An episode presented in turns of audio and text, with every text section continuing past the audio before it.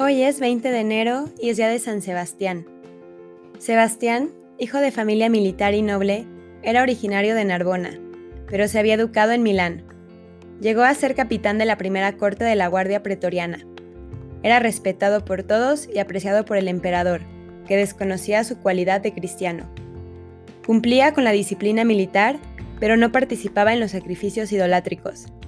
Además, como buen cristiano, ejercitaba el apostolado entre sus compañeros, pues visitaba y alentaba a los cristianos encarcelados por causa de Cristo. Esta situación no podía durar mucho y lo descubrieron pronto. Fue denunciado al emperador Maximino, quien lo obligó a escoger entre ser su soldado o seguir a Cristo. El santo escogió la milicia de Cristo.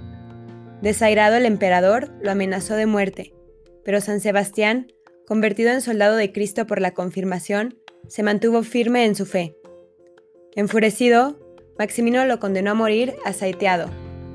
Los soldados del emperador lo llevaron al estadio, lo desnudaron, lo ataron a un poste y lanzaron sobre él una lluvia de saetas, dándolo por muerto. Sin embargo, sus amigos que estaban al acecho se acercaron y al verlo todavía con vida, lo llevaron a casa de una noble cristiana romana llamada Irene, que lo mantuvo escondido en su casa y le curó las heridas hasta que quedó restablecido. Sus amigos le aconsejaron que se ausentara de Roma, pero el santo se negó rotundamente, pues su corazón ardoroso del amor de Cristo impedía que él no continuase anunciando a su Señor. Se presentó con valentía ante el emperador, desconcertado porque lo daba por muerto, y el santo le reprochó con energía su conducta por perseguir a los cristianos.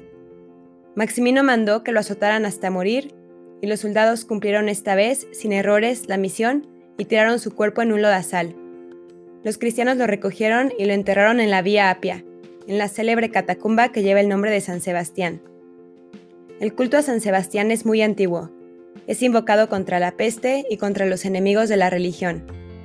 Que tengamos la misma valentía de San Sebastián y que nuestro amor por Cristo sea más grande que las glorias humanas, que la vida y que la muerte. Amén. San Sebastián, ruega por nosotros.